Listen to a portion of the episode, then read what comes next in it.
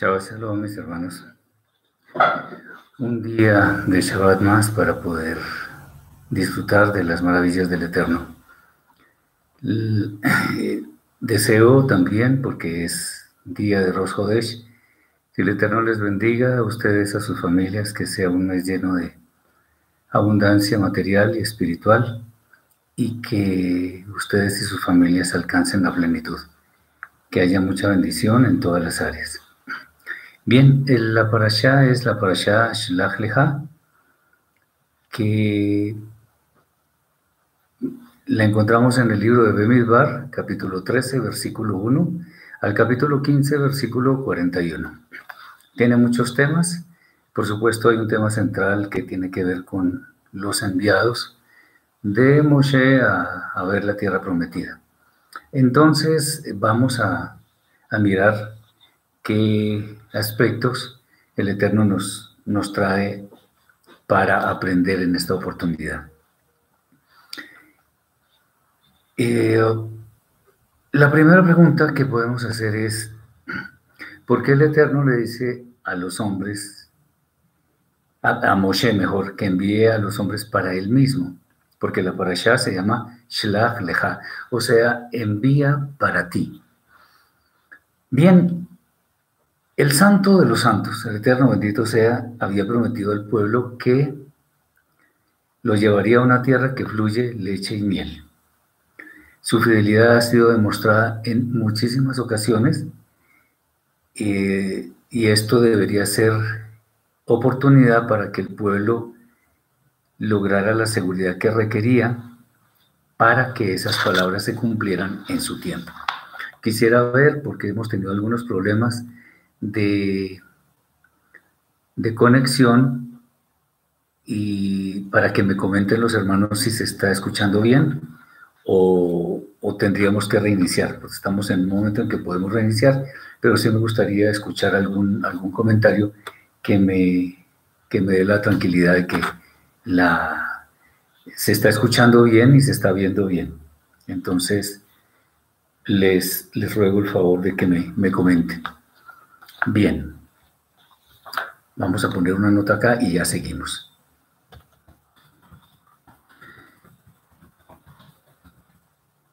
Muy bien. Ah, entonces, la idea de, de la, del envío de los hombres eh, tiene como primera pregunta esta que, que estamos haciendo y bueno, si el Eterno dice algo, es porque efectivamente lo va a cumplir. Él siempre cumple. Su voluntad es buena, agradable y perfecta. Y, nosotros, como creyentes, debemos saber que Él está detrás de todo lo que nosotros hacemos, está viendo todo lo que nosotros hacemos. Y si nos ha prometido algo es porque sin duda lo va a cumplir. Bien. Eh, mm, cuando el Eterno dice, Shelach dice que envía hombres para ti, a Moshe, hay algo interesante. Y es que cuando los hombres, o bueno, digamos, de, empecemos a decir porque por Moshe, Moshe y los demás, al querer reconocer la tierra, tenían alguna duda respecto de lo que ella contenía. O sea, en cierta forma se estaba dudando de la promesa celestial por lo que esta inspección en realidad no era algo acordado entre el Eterno y los hombres de, Israel, sino una acción que simplemente estaba eh, en cabeza del pueblo.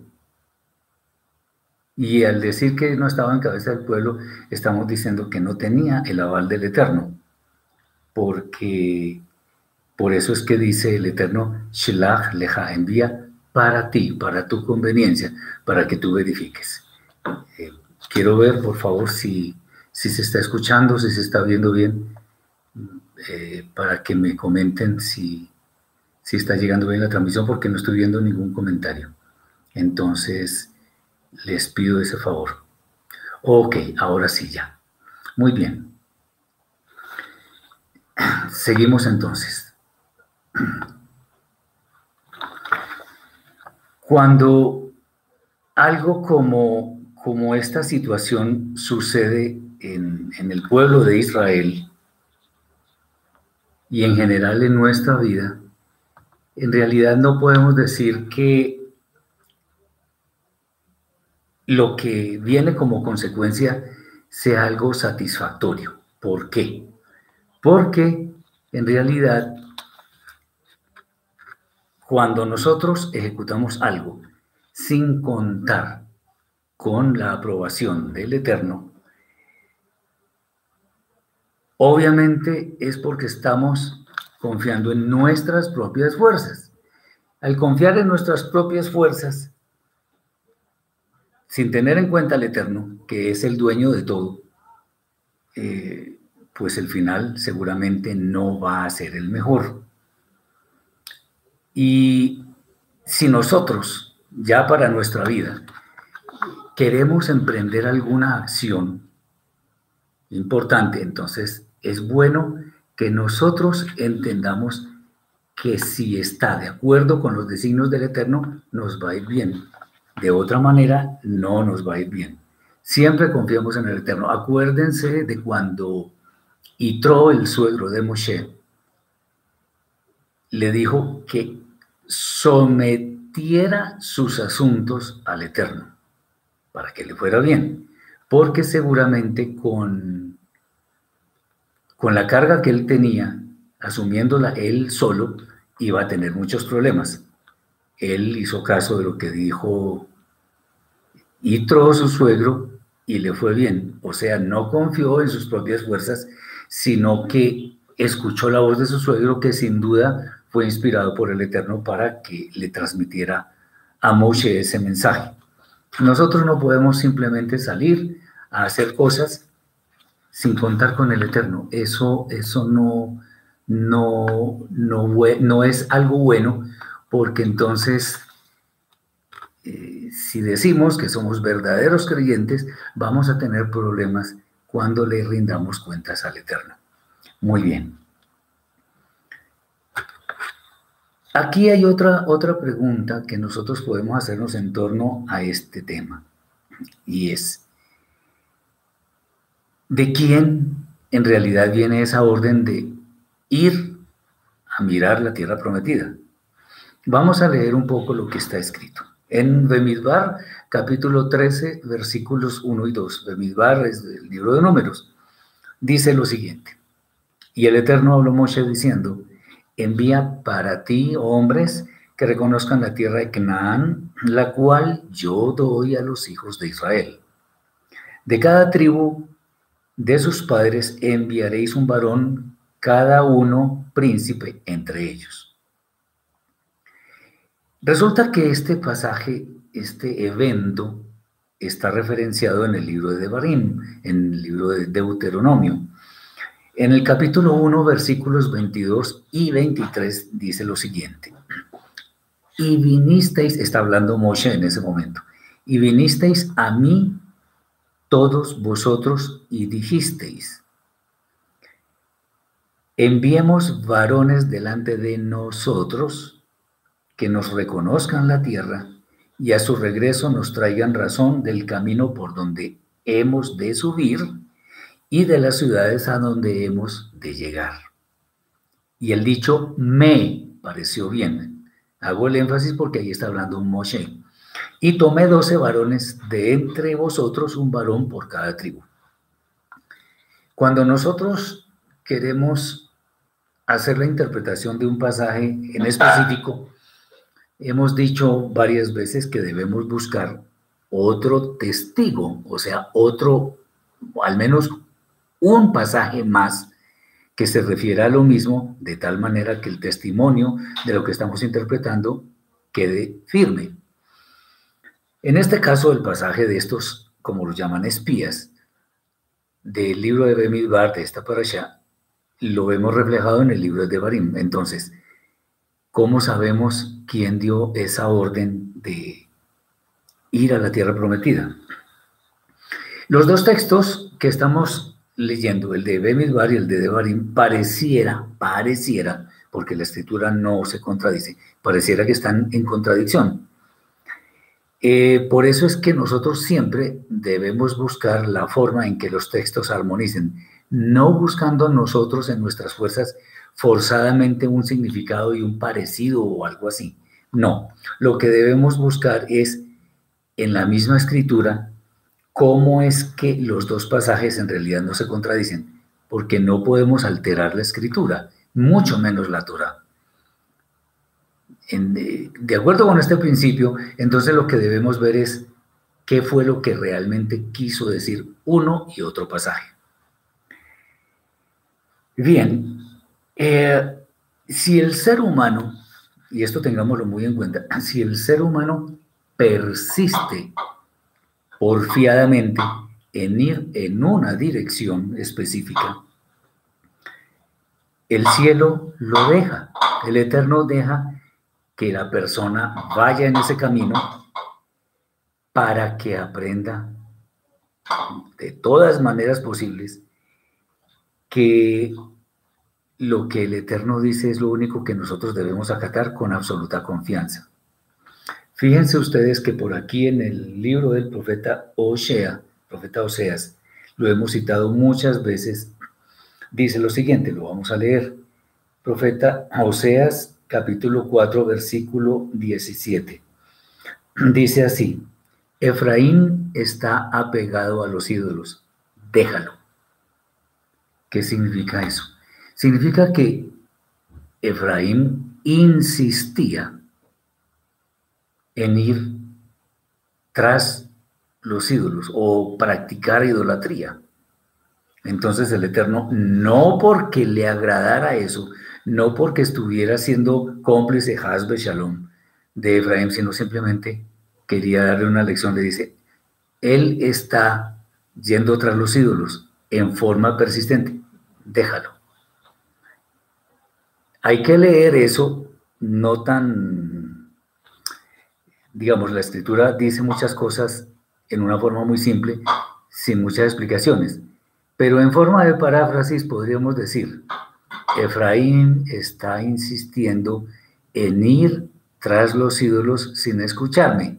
Déjalo porque igual va a ser juzgado por esa acción. Lo mismo acá podemos decir. Espero que me entiendan lo que estoy diciendo.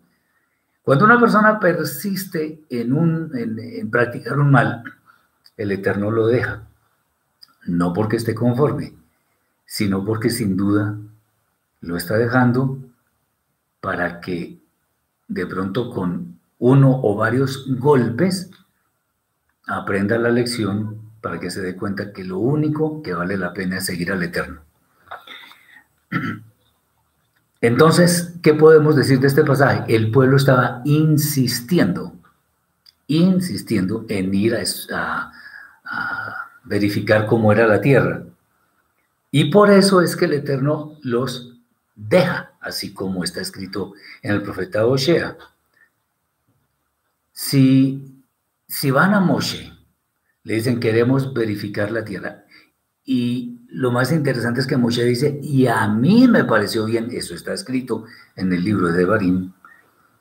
Entonces, bueno, el Eterno los deja, hagan lo que quieran. Y se darán cuenta que lo que estoy diciendo es cierto. Entonces, déjalos ir. O sea, envía para ti, no para mí, sino para ti, esos hombres, y que vayan a, inspeccionar la tierra. Sin duda eso iba a dejar grandes lecciones. Efectivamente, dejó grandes lecciones y de hecho muy duras, muy tristes. Pero eso lo veremos después. Entonces, el, el, tema es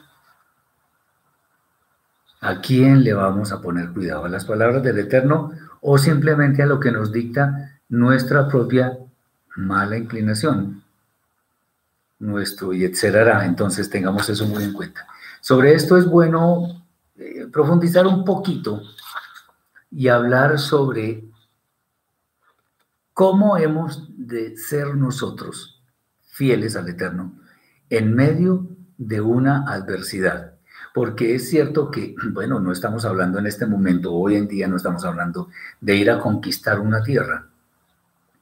pero de pronto podemos estar en una situación difícil y no sabemos qué decidir. Entonces se nos ocurre lo primero que viene a nuestra mente y de pronto eso es lo que hacemos. Entonces, ¿cómo podemos ser fieles en medio de las circunstancias que son adversas?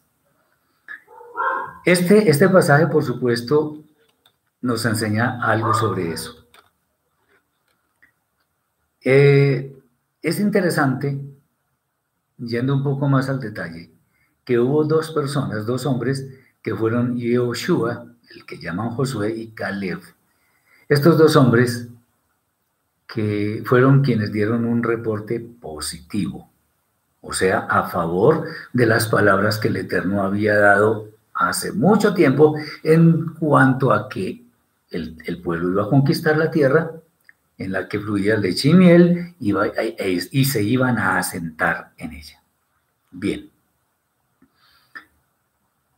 Ellos dos, Yoshua y Caleb, no le quisieron hacer caso a la muchedumbre, sino que ellos se mantuvieron en su posición, porque ellos sabían que lo que estaban afirmando respecto de la tierra era lo correcto.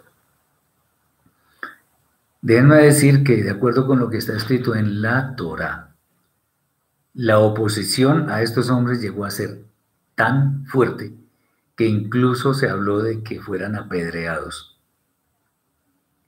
Y esto porque los 10 hombres, que eran mayoría, eran 12, uno por cada tribu, los 10 hombres que eran mayoría incitaron al pueblo a quejarse o trataron de hacer, hacer creer a la gente que ellos estaban en lo cierto. Eh, obviamente, en un momento tan difícil como estos, no es fácil quedarse tranquilo. Eh, aunque el Eterno haya prometido algo, porque una multitud enardecida a punto de apedrear a dos personas inocentes además, pues era un panorama difícil, y especialmente para estos dos hombres. De todas maneras, ellos de ninguna manera, de ninguna forma, negaron su fe, no negaron sus principios, no negaron su fidelidad al Eterno. Ellos estaban seguros como lo debemos estar nosotros cuando el Eterno habla. Ellos sabían que el Eterno cumplía sus promesas, entonces se mantuvieron firmes, sin importar que estuvieron incluso a punto de ser apedreados, sin importar eso. El Eterno habló, eso es lo que Él dijo y eso es lo que nosotros vamos a hacer. Y lo que, de hecho, lo primero que vamos a hacer es creerle. Y segundo, en consecuencia, vamos a actuar en esa dirección. Eh, porque el Eterno, pues de hecho, para, para tomar una decisión, no le consulta a nadie. Él no le pide permiso a nadie. Él hace las cosas, él decreta las cosas, él ordena cosas y nosotros debemos acatarlas, debemos obedecerlas. Ellos estuvieron, eh, digamos, dispuestos a perder sus vidas. Estuvieron dispuestos a perder sus vidas por el honor del Eterno. Entonces, nosotros debemos tener mucho cuidado con esto porque si tenemos grandes promesas, si el Eterno nos ha hablado de alguna forma, bueno, nos debemos mantener ahí. El, el tema es que como había una mayoría, 10 sobre 12, pues esa gente rápidamente esparció el rumor o los rumores de la inconveniencia de entrar a esa tierra. Eh, como eran mayoría, el pueblo les creyó, lamentablemente. Y esa sombra de duda hizo carrera entre la gente, se esparció muy rápido y todo el mundo creyó que era terrible ir a la tierra prometida. Ese momento coyuntural en la historia de nuestro pueblo fue muy importante porque allí el Eterno tuvo que intervenir directamente. Nosotros, siempre que pensemos, digamos o hagamos algo, debemos tener sumo cuidado, porque podemos equivocarnos consciente o inconscientemente. Debemos sopesar cada una de nuestras acciones de manera que no vaya contra la honra del Eterno. Si Él ha prometido, Él cumple. ¿Cuándo? Eso es otro asunto. Él sabrá cuándo cumplir, pero Él cumple. Es necesario que nosotros, cuando emprendamos alguna acción, que tengamos alguna duda, tengamos en cuenta varias cosas. Una de esas es que no necesariamente, ojo con esto, no necesariamente como se dice popularmente, que la voz del pueblo es la voz de Dios, así dicen. Bueno, ya vemos que la mayoría no necesariamente tiene la razón. Y de hecho incluso hay mandamientos relacionados con la justicia y es que independientemente de que haya una mayoría que piensa algo, no vamos a guiarnos por la mayoría, sino por lo justo, lo correcto. Y sobre esto podemos decir algo, y es, lo correcto es correcto aunque nadie lo diga o lo, lo, piense. Y lo incorrecto es incorrecto aunque la mayoría o todo el mundo lo diga. O sea, yo no hago correcto algo que es incorrecto por el solo hecho de repetirlo diariamente, por el solo hecho de, de, actuar en esa dirección. No, lo correcto es correcto y lo incorrecto es incorrecto.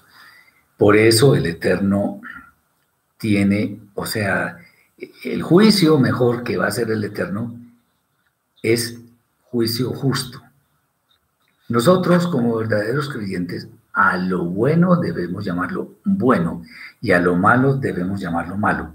¿Cómo sabemos que algo es bueno y cómo sabemos que algo es malo?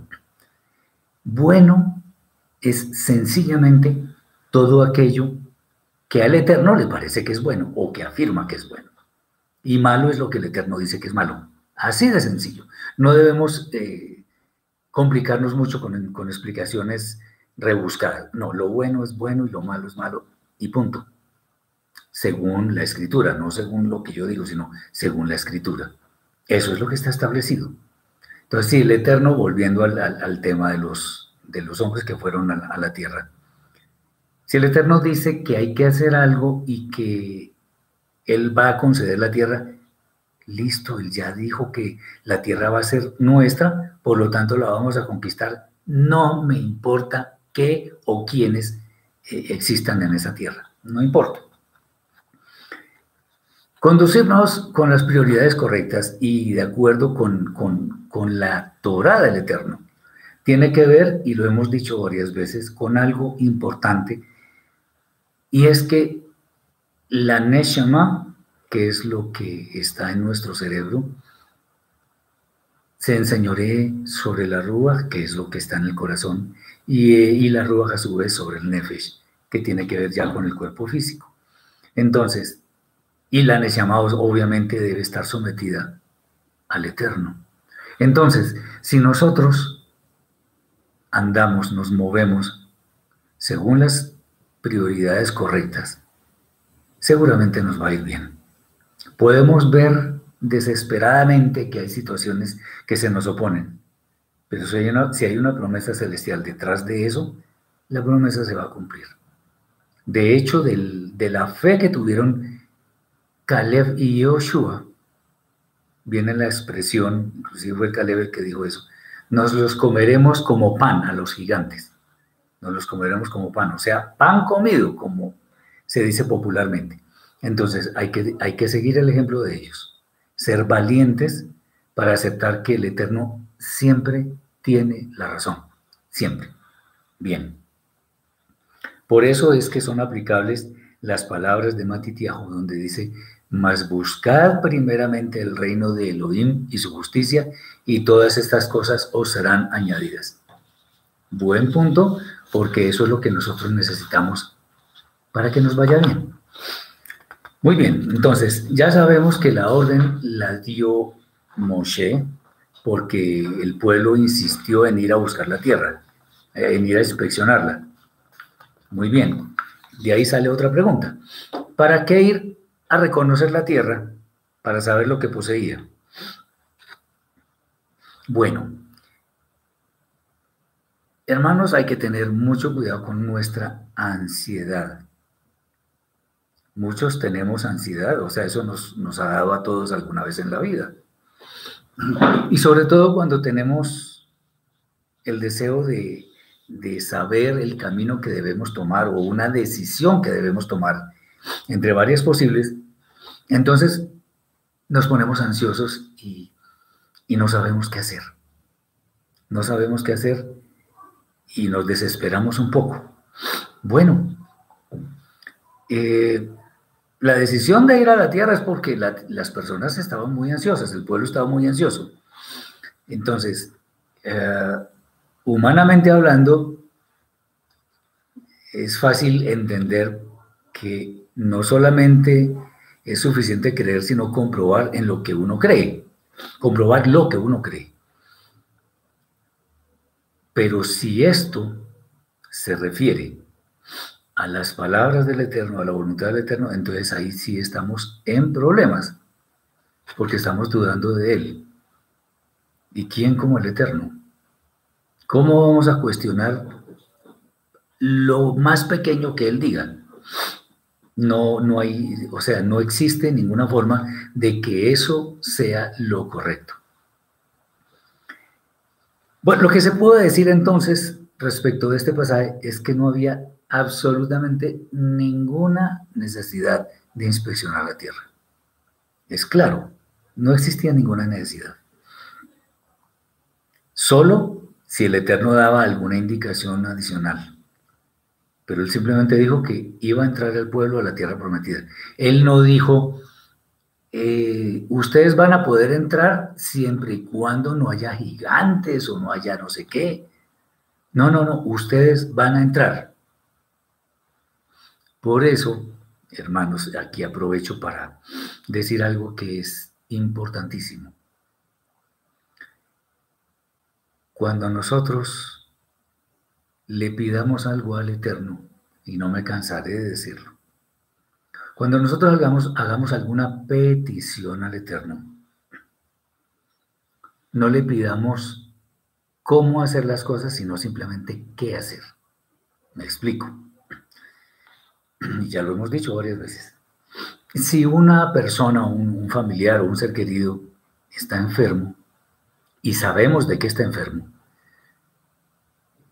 eh, no le vamos a pedir al Eterno Señor, por favor, sana a tal persona que tiene gastroenteritis, entonces ayúdalo a que su sistema digestivo eh, se ponga en orden, no sé qué. A ver, ¿le vamos a enseñar al Eterno a hacer las cosas? Es más, ni siquiera necesitamos, pues sí, de pronto podríamos decir, Señor, sana a tal persona de ese, de, ese mal que tiene de gastroenteritis. No, nada más. Porque nosotros no le vamos a indicar al Eterno cómo debe hacer las cosas.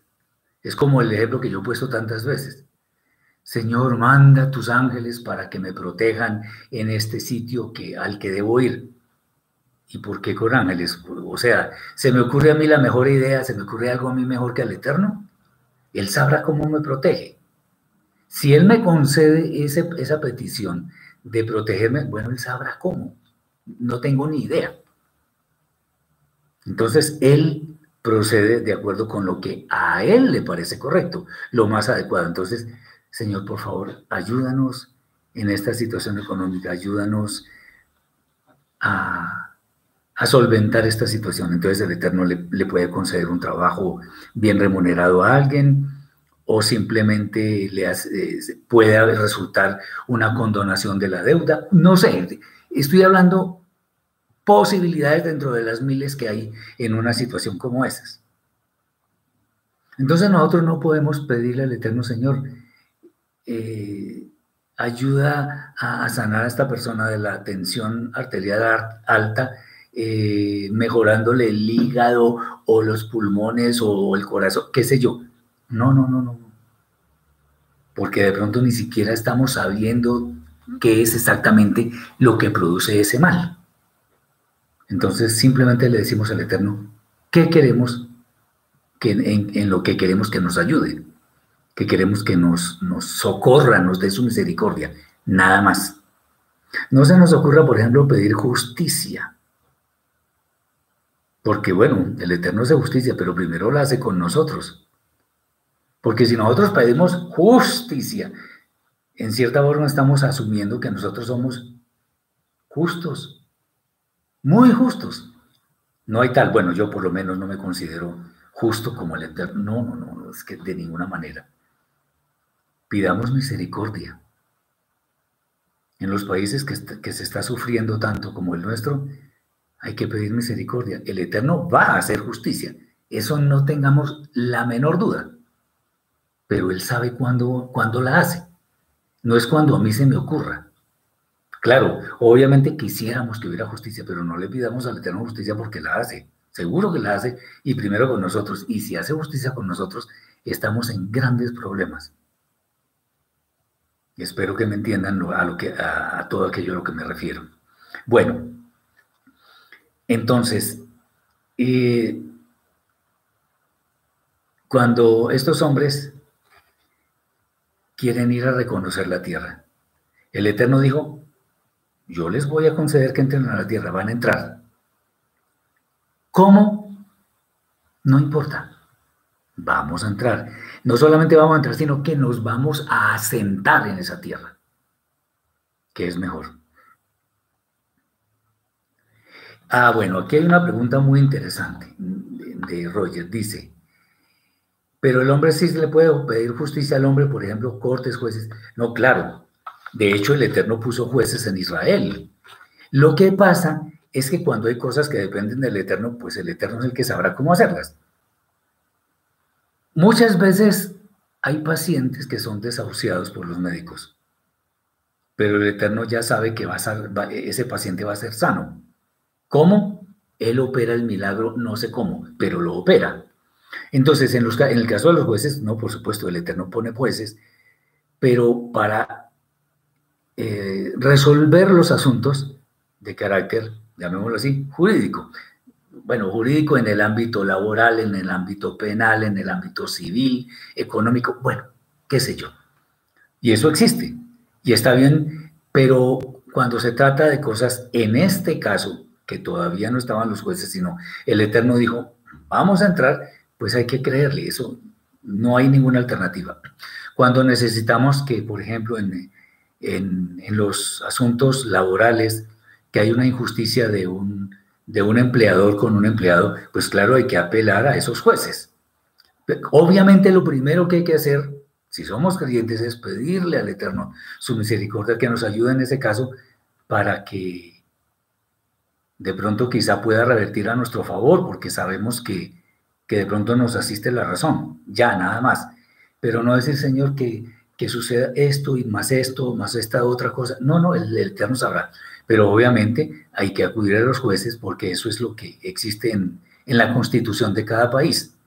Es que no hay, digamos, no, no hay que confundir este caso que era coyuntural en la vida del pueblo de Israel en su travesía por el desierto, era, era, algo coyuntural. En cambio, lo de nosotros es en el día a día, pues nos suceden cosas, hay que acudir a los jueces pues porque el Eterno no nos va a resolver las cosas porque sí, porque precisamente para eso nos da la oportunidad de estudiar, de ilustrarnos, de salir profesionales de ciertas, eh, en ciertos ámbitos de la, de la ciencia, eh, de manera que podamos servirle a los demás. Entonces los abogados, los ingenieros, bueno, eso, es lo ideal, ¿no? Ya sabemos que no, no necesariamente todo se cumple así. Entonces, de hecho, por ejemplo, Hillel Lucas era un médico, el del Evangelio, el de la Besorá, era, era, un, era un médico. ¿Es malo que haya un médico? No, es buenísimo que existan los médicos. Es buenísimo que existan los abogados, los ingenieros, etcétera, etcétera, para cada cosa. Y por supuesto los jueces. Porque el Eterno no nos va a hacer la tarea a nosotros, porque para eso nos dio talentos, nos dio inteligencia, nos dio sabiduría, nos dio muchos, muchos elementos con los cuales nosotros podemos actuar en esta edad presente para poder darle la honra a Él, que es lo, el, digamos, el, nuestra meta. Ese es el tema. Espero haber sido claro. Entonces, en últimas, debemos entender que la palabra del Eterno es suficiente, es perfecta, no necesitamos nada más. Simplemente sigámosla. O sea, mostremos fidelidad, o sea, fe más obediencia, o sea, fe obediente. Bien, sigamos con este tema que es bastante interesante, la entrada de estos hombres a la tierra prometida. Hay un asunto que llama mucho la atención y es que estos diez hombres eh, magnificaron, hicieron demasiado visible los datos referentes a los gigantes que había allí. El ser humano cuando está en problemas es muy dado eh, a exagerar las cosas. Claro, a veces está en problemas terribles. Recordemos el paso de nuestro pueblo por el Yamsuf, por el mal llamado Mar Rojo, cuando el mar se abrió y todo aquello. Ellos no tenían ni idea que el mar se iba a abrir. Entonces, pues obviamente en una situación tan difícil como esas, es muy, digámoslo así, es muy fácil que uno pueda entrar en desesperación y vea solamente los problemas. Claro, atrás venía el pueblo egipcio envalentonado y con ira contra el pueblo de Israel. Y adelante estaba el mar, ¿no? Pues esperanza no había ninguna, humanamente hablando. Bien. Entonces, el ser humano es muy dado a, ver los problemas más grandes de lo que son. Y, y, si, esos problemas tienen, eh, digamos, un historial en el cual vemos que es problema tras problema, pues uno dice, bueno, aquí esto está difícil de, de solucionar.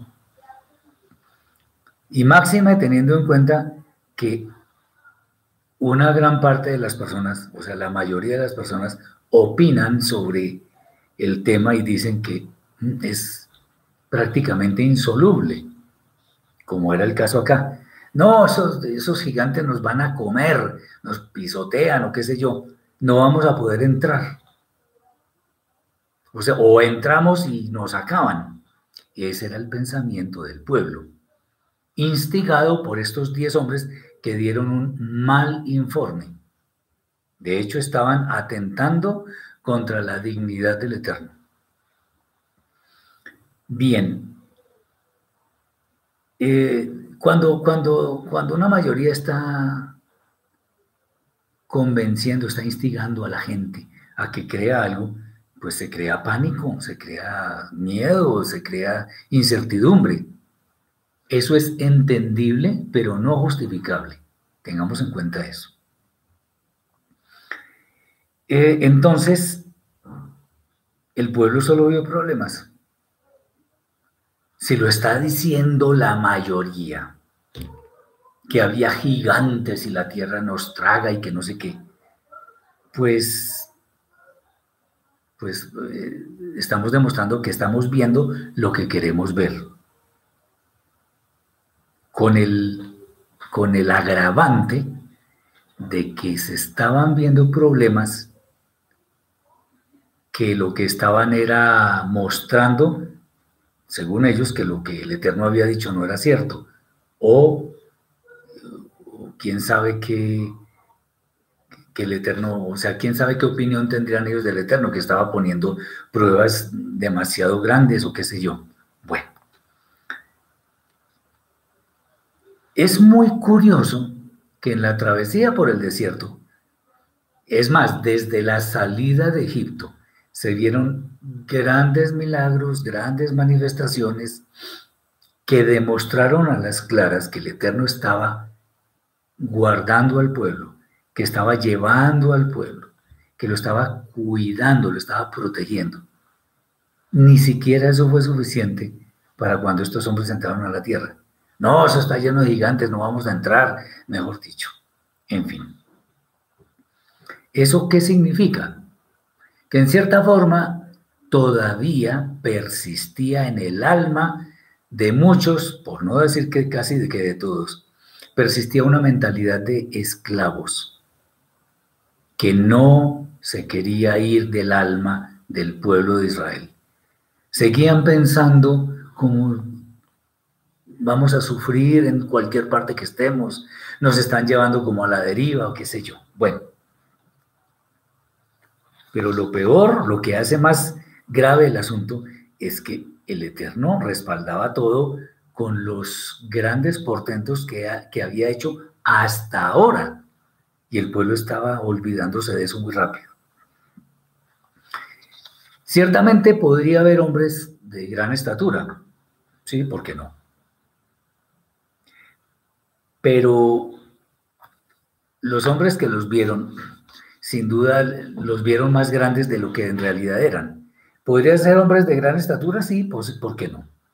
¿Y qué con eso? No recordamos el... Bueno, eso fue después, pero hay que traer a colación eso porque eso sí nos sirve a nosotros mismos en nuestra propia vida. ¿Qué pasó con David? David se veía como un muchachito muy pequeño al lado de Goliat. Y cualquiera diría, no, pues esto, ahí no hay nada que hacer, eso ya se sabe quién va a ganar. No, no se sabe. Si el Eterno le dio el poder a David, como efectivamente fue así, y, derrumbó y mató a Goliat, pues muchas cosas podían pasar. Recordemos que eh, los gigantes Og y Sijón fueron vencidos por, por Moshe y por el pueblo.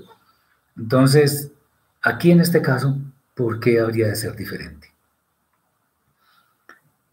Eh, cuando uno tiene esa mentalidad de esclavo, no tiene la, digamos, no se da la oportunidad de mirar mucho hacia el futuro, sino que está pendiente de lo inmediato. Muchas veces ni siquiera de lo importante, sino de lo inmediato. Y y por eso ellos se veían tan pequeños. Vieron solamente los gigantes, ya. Y ese fue el problema. Nosotros podemos caer en esa, en esa actitud. Que tenemos una deuda de X, una deuda de Y. No, estamos llenos de deudas, llenos de deudas. Bueno, en algunos casos es cierto, pero no podemos aumentar un problema a una magnitud tal que no es la del problema. Esto tenemos que ser muy claros porque se nos puede ir la mano en eso.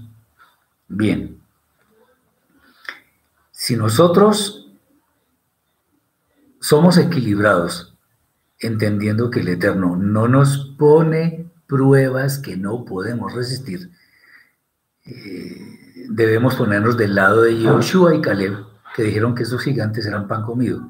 ¿Por qué? Porque el Eterno dijo que iban a conquistar la tierra prometida. Muy bien. Otra pregunta que podemos hacer en torno a esto es, ¿qué nos puede decir el informe de los 10 hombres que dijeron malas noticias, que hablaron en forma negativa sobre los planes del Eterno? Ojo con esto.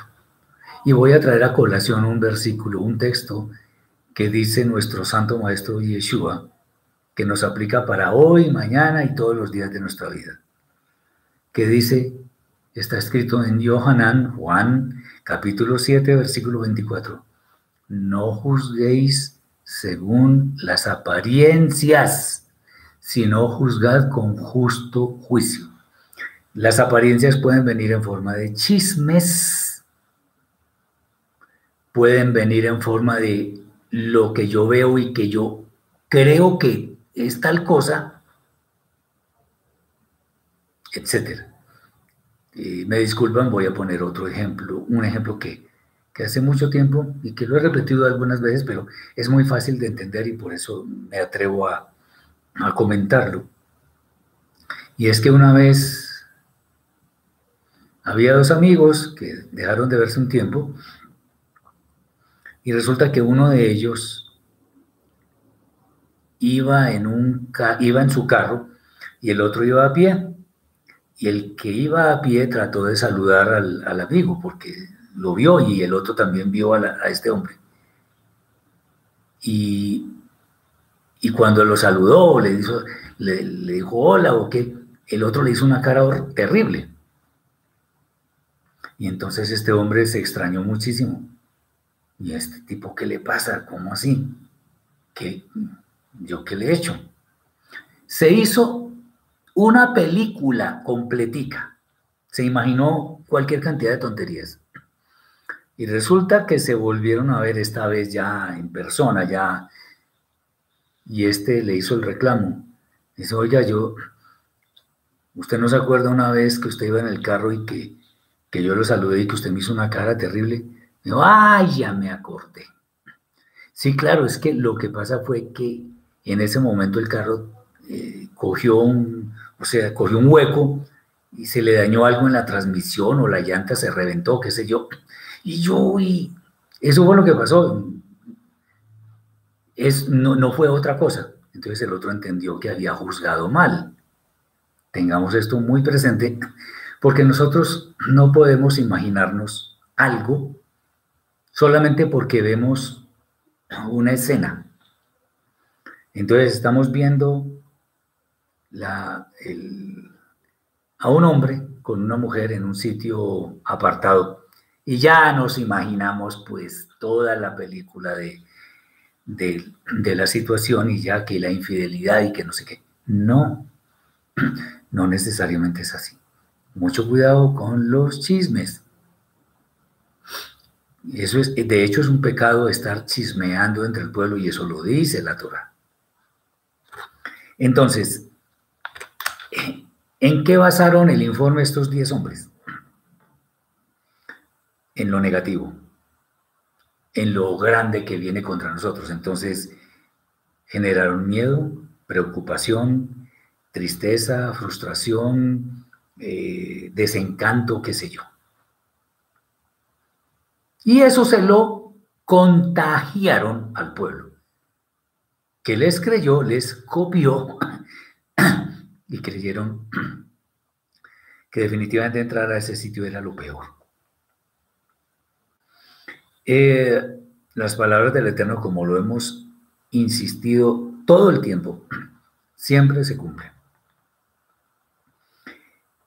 Pero estos hombres que dieron mal informe como que no cayeron en cuenta en eso. Y, este episodio tan triste llevó a que estos hombres murieran después, porque atentaron, una vez más lo enfatizo, atentaron contra la dignidad del Eterno. Y cuando murieron la gente se asustó porque se dieron cuenta que lo que es con el Eterno es muy serio. Entonces, tengamos en cuenta esto. Este pasaje, este pasaje de los espías, o de los 10, de los 12 hombres que fueron a ver la tierra prometida, es muy ilustrativo porque nos ayuda mucho en nuestra propia vida hoy en día. Bien, vamos un poco más adelante, porque es que resulta que aquí hay, hay varias cosas, pero Vamos más adelante porque ya sabemos que el Eterno iba a descargar su ira y todo aquello. Y le dijo a Moshe, sabes que voy a formar un pueblo solamente contigo. Como quien dice, ya me harté de estos incrédulos. La pregunta que haríamos es, ¿el Eterno era capaz de formar un pueblo con Moshe a pesar de la edad? Y la otra, la otra pregunta que se deriva de aquí es ¿por qué finalmente no lo hizo?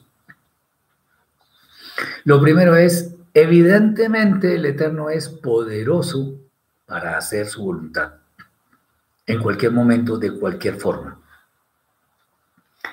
Y nadie puede detener lo que va a ocurrir en torno a la voluntad irresistible del Eterno. Lo que pasa es que el Eterno quiere eh, personas que se adhieran a Él voluntariamente. Él perfectamente hubiera podido destruir el pueblo y hacer otro nuevo pueblo con Moshe. Una pregunta, dice acá, O sea que en ciertos momentos de nuestra vida el miedo puede ser un sesgo de nuestra mala inclinación. A ver, sí, puede ser. Pero veamos algo.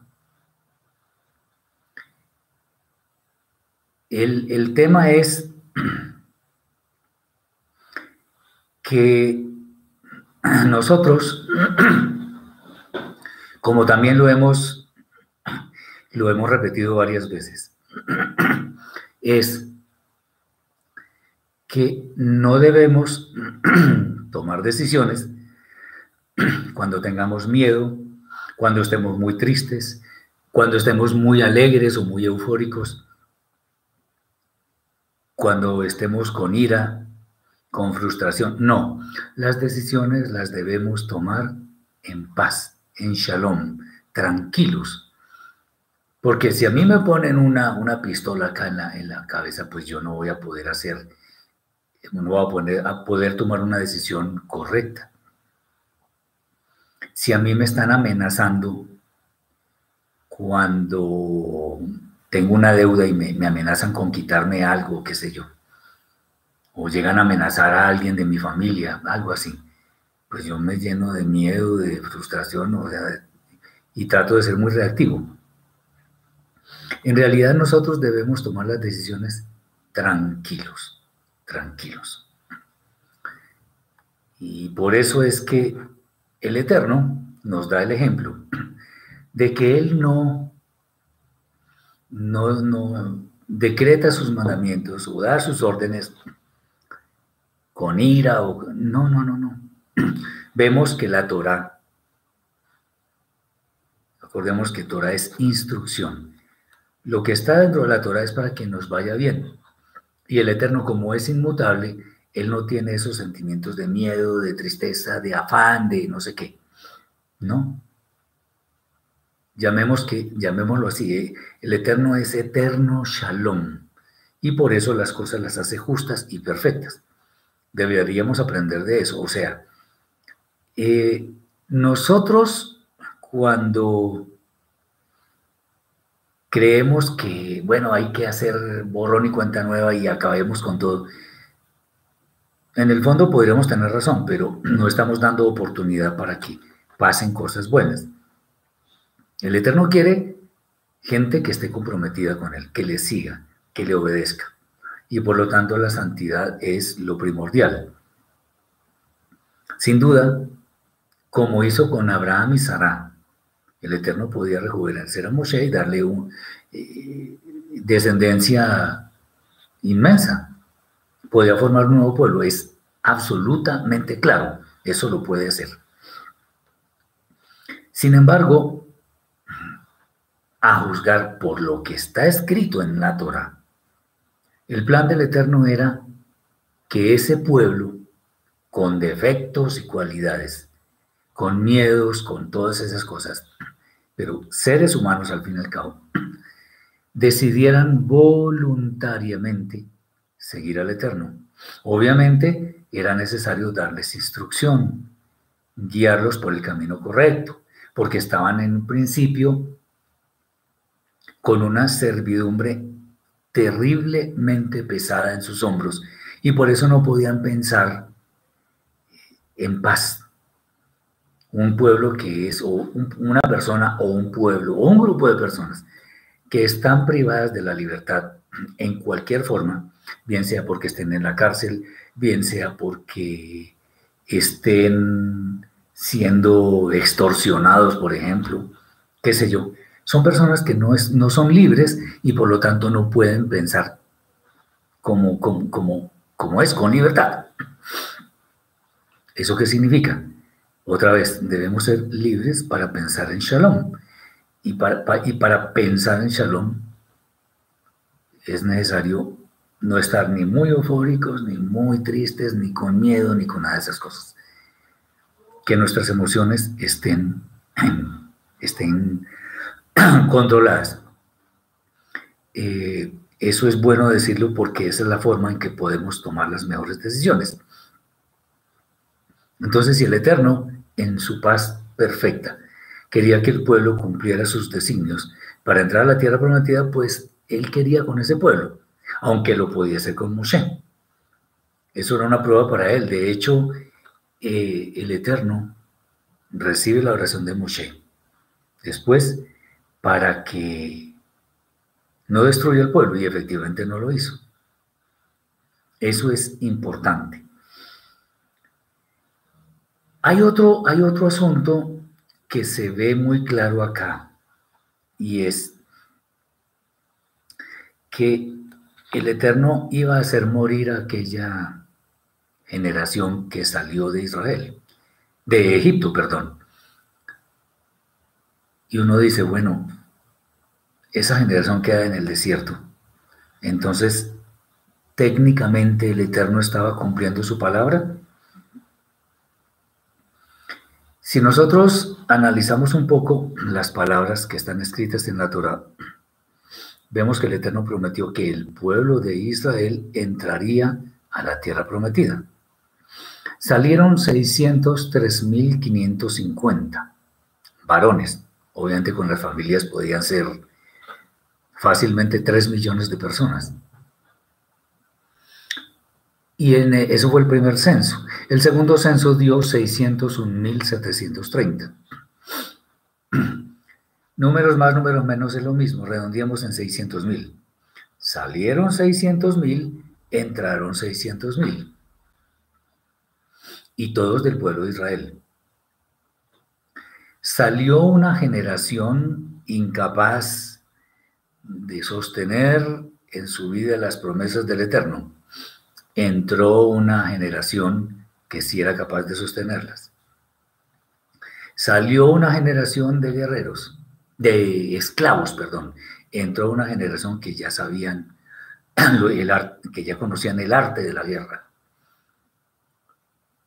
Salió una generación a la que se le dio la Torá, pero no la pudo cumplir. Entró una que tenía claro todo lo que el Eterno había dicho y por ello se le dio la oportunidad de entrar. Entonces el Eterno sí cumplió su palabra. El, tema entonces es que nosotros, no sea que nos pase algo análogo a lo que pasó con Moshe. No, ya vamos a destruir todo esto porque definitivamente no dan para más. No, nosotros debemos ver, y esto aplica para nosotros, Debemos revisar nuestro comportamiento, nuestras acciones, nuestros pensamientos, nuestras palabras. Es obvio que nos equivocamos, claro que sí, pero que revisemos rápidamente eso para que en lugar de ser destruidos o echados al, a la vergüenza y confusión perpetua, tengamos la oportunidad de entrar a la vida eterna haciendo lo que el Eterno quiere que hagamos. Otra pregunta, dice acá la hermana Paulina. Entonces los hermanos que padecen ansiedad o depresión y de pronto necesitan medicación sufren por su mala inclinación o es asunto médico. No exageremos tampoco. Digamos que hay cosas que pueden ser hereditarias, no todas. Y hay personas que cuando sufren de una depresión o ansiedad y efectivamente se someten al dictamen de un médico que dicen que necesitan medicación, eso es un asunto ya de, del cuerpo, del alma, pero, pero del cuerpo también porque hay cosas, hay factores que influyen para que la persona esté con ansiedad o con depresión o con esas cosas. Obviamente eso viene desde atrás. Hay personas que de pronto nacen con una tendencia a que les afecte mucho los problemas, entonces son muy ansiosas o que se deprimen fácilmente. Incluso, por ejemplo, hay estudios que muestran al menos un patrón, y es que las personas que se suicidan, en realidad, al mirar su historial, su vida anterior, o sea, lo que vivió antes, eh, muestran que estaban como predispuestos a eso del suicidio. Es terrible, pero así es, eso demuestran ciertos estudios. Muchas cosas son de eh, son, de, son temas médicos, definitivamente. Ahora, digamos que en el fondo todo proviene de lo mismo, por no cumplir la voluntad del Eterno. Ahora no vamos a estar con el dedo acusador diciendo, ese está pecando y por eso está, está deprimido, ese está pecando y por eso está eh, con ansiedad. No, tampoco es así, porque el, tema sí puede ser netamente médico, pero como, como lo acabo de decir, eso tiene un trasfondo de familia, de entorno social, etc. Aunque es bueno decirlo también, que el Eterno a nosotros nos dio la capacidad de poder vivir en el entorno en que Él nos puso. Hay personas, yo conozco casos, personas que, varones por ejemplo, que estuvieron años, muchos años, en prácticas homosexuales. Pero llega un momento en que conocen del Eterno, siguen la Torah y, y llegan a ser varones, varones de familia y todo aquello. ¿Y cuál es el trasfondo de eso? Bueno, familias divorciadas, eh, abusos en la infancia, qué sé yo. Y todo eso sin, sin culpa, por supuesto. Pero el Eterno siempre nos da la oportunidad. Ahora, obviamente hay problemas que son tan fuertes que es necesario tratarlos médicamente y médicamente se les da una ayuda que les puede servir, llamémoslo, no, no es el término que yo quiero utilizar, pero les puede servir como una especie de trampolín para entender todo este tema de la Torah y empezar a, dirigirse, a, a, encauzar su, su camino por el lado correcto. Pero no vamos a decir que eso son cosas que, que solamente es por mala inclinación. No hay problemas que definitivamente son médicos porque vienen de, tienen un trasfondo muy complicado. Entonces, hay sitios en, las ciudades donde la gente vive en condiciones deplorables, en condiciones que son absolutamente inhumanas. O sea, es fácil, literalmente es fácil enloquecerse en un sitio de esos. Y por eso son personas que necesitan ayuda urgentemente. Entonces, no vamos a poner el dedo acusador en las personas que tienen ese tipo de situaciones. Por eso tenemos que estudiar mucho para poder discernir el alma de otra persona de manera que sepamos si se trata de un tema médico o es más bien de mala inclinación. Porque hay personas que sí, en el común de los, o sea, en el día a día, son personas que se afanan por cualquier cosa. Eso sí ya es, es cuestión de su mala inclinación. Entonces hay que enseñarles que, como dice un dicho, uno de los tantos dichos, no por mucho madrugar amanece más temprano. Es clarísimo. O no porque yo diga, repita incesantemente que algo es correcto, eso lo hace correcto. No, lo correcto es correcto y lo incorrecto es incorrecto. Muy bien. Entonces, eh, recordemos, el Eterno podía ser con, con Moshe un nuevo pueblo, pero ese no era el plan del Eterno. El Eterno cumple sus promesas y, él prometió entrar 10, 12 eh, tribus, no una. Entonces es para que lo tengamos en cuenta. Bien, eh, muchos temas, muchos temas. A ver, uno más eh, relacionado con esto. Este tema es bellísimo porque nos ayuda mucho en nuestra vida diaria y en una forma muy práctica. Podemos sacar muchas enseñanzas, de hecho ya las hemos hecho evidentes. La última es por qué mueren tan pronto los diez varones que hablaron mal sobre la tierra prometida. Bueno, cuando ponemos en entredicho la dignidad del santo nombre del Eterno, no nos espera otra cosa. Antes una pregunta. Dice acá. Una pregunta, ¿cómo es el caso en que una persona ve que una puerta que se abre solo o ve algo raro, por ejemplo una sombra o algo raro en su casa, ¿qué es? Pues yo la verdad no sé. A mí eso no me ha pasado, pero le voy a decir algo, y lo digo con mucho cariño, lo digo de verdad, con la mejor intención del mundo. Hay personas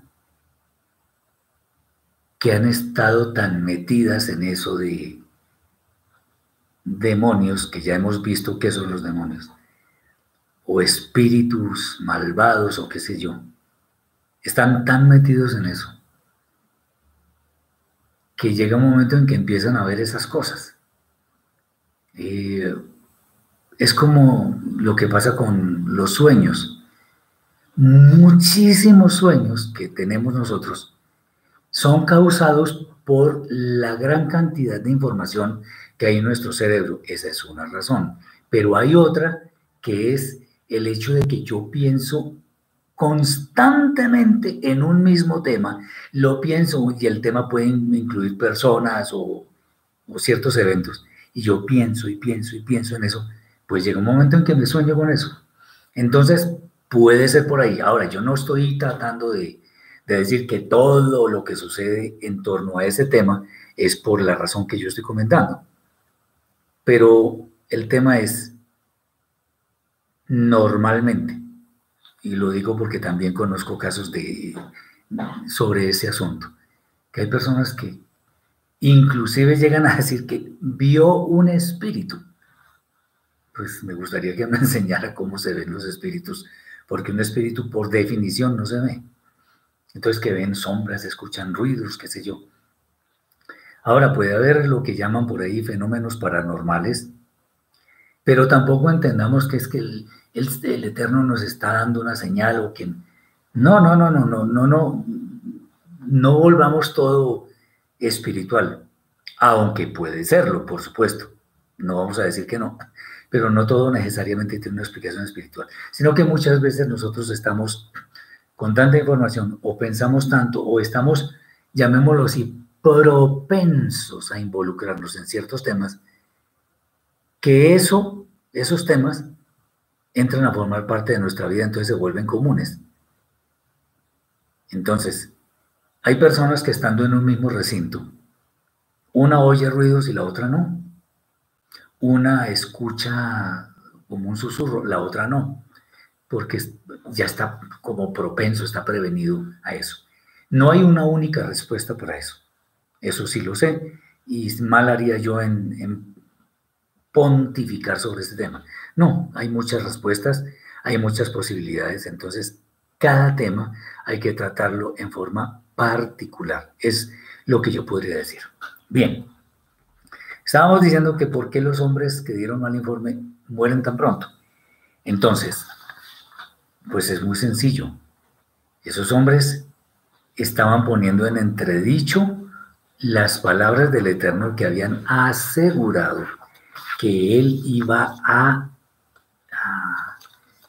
llevar al pueblo a la tierra prometida.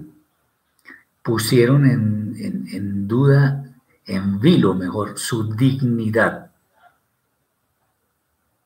En otras palabras, no le dieron crédito a sus palabras. Y esto es una forma de retar, de desafiar al Eterno. Y así como lo hicieron ellos públicamente, públicamente murieron. ¿Para qué? Para que las demás personas entendieran que nada puede quedar impune cuando se trata de la dignidad y la majestad del Eterno. Entonces, esto también nos debe nosotros poner muy en alerta porque Él toma, el Eterno toma en cuenta lo que nosotros decimos. Así que tengamos cuidado con nuestras palabras, tengamos cuidado, digamos, podemos tener ciertas dudas. Dudas no porque no creamos que el Eterno sea capaz, sino porque venimos de un mundo tan convulsionado que a veces nos parece casi que fantasía que el Eterno pueda cumplir, no porque estemos dudando de Él, sino porque hemos, hemos estado en, en tantas cosas tan terribles que de pronto pensamos que, ¿cómo va a ser que el Eterno pueda hacer esto? Es a eso. Juan nos dice, si el Eterno ya les había prometido darles la tierra, ¿por qué tenían que pelear? Pues, mi hermano, es muy sencillo. El Eterno no nos da todo en bandeja de oro o bandeja de plata. Tenemos que esforzarnos. Es más, el nombre Israel significa el que lucha, el que pelea al lado del Eterno. No es que simplemente porque yo crea en el Eterno, entonces ya todo el universo se me postra y, se, y me concede todo. No, no, no, no, así no es. Así no funciona. Yo me tengo que esforzar. Porque el Eterno dice, esfuérzate y sé valiente. Hazak venit hasek. Hazak venit hasek. Esfuérzate y sé valiente. Porque tengo que esforzarme. O sea, si el Eterno nos diera todo así masticadito, entonces no tendríamos que hacer nada, sino esperar a que llegue el fin del tiempo y ya. Porque no tengo ni que trabajar, no tengo que enseñar, no tengo que dar ejemplo. No, no, no, no, no. Ya todo está, entonces yo me cruzo de brazos y espero. No, tengo que esforzarme. Porque el Eterno me dice, estos les voy a dar, pero ustedes tienen que hacer lo suyo. Ese es el tema. Recordemos que las promesas del Eterno, todas son condicionales. O sea, tienen un sí gigante. Si obedecen los mandamientos, entonces yo los bendigo. Si no, entonces ya recibirán el pago a eso. Santiago dice, ¿por qué Yeshua perdona pecados? No, Yeshua no perdona pecados. ¿En dónde dice que perdona pecados? Él le dijo a alguien, tus pecados son perdonados. Él no dijo, yo te perdono los pecados. Muéstrame dónde está escrito que Yeshua perdona pecados. El único que perdona pecados es el Eterno, porque es contra Él contra quien pecamos. Nosotros no pecamos, perdón, no, nosotros no le pedimos a Yeshua que nos perdone los pecados, no, es el Eterno el que perdona los pecados. Por eso en el paralítico, Él no dijo yo te perdono, no, ahí no dice eso. Tus pecados te son perdonados, te son perdonados. No, yo te perdono. En ninguna parte dice que Yeshua perdona pecados. Y ojo con esas versiones adulteradas que hacen daño a la fe de las personas. Lo digo con todo el cariño del mundo. Es para que lo tengamos en cuenta simplemente. Bien. Entonces, eh, respecto de, lo, de la muerte temprana de estos hombres, ¿eso nos puede pasar a nosotros? Si nosotros creemos que, vamos a hacer las cosas impunemente, estamos muy equivocados. Tratemos de darle el honor al Eterno, de reconocer que Él es quien nos da todo, que no tenemos ningún mérito para que Él nos favorezca en algo. Todo es por misericordia, todo es por su inmensa gracia, porque cuando cometimos pecados, especialmente pecados intencionales, Perdimos todo el mérito del mundo, todo. Y por eso dice la carta a los romanos, Raúl Shaul dice en 3.23, por cuanto todos pecaron y están destituidos de la gloria de Elohim. Mis hermanos, espero que haya mucha bendición en sus vidas, que esto haya sido de bendición para ustedes, que esto lo podamos llevar al día a día que el Eterno nos guarde, quienes están enfermos, que el Eterno tenga misericordia de ellos y los sane. A las personas que tienen algún problema financiero, que les provea y que el Eterno les dé muchas bendiciones. Hoy para nosotros comienza un nuevo mes porque ya se vio en Israel el primer destello de la luna, entonces también les deseo un feliz y bendecido mes para todos ustedes y sus familias. Que el Eterno les bendiga y Shabbat Shalom y Rosh Hodesh Tov.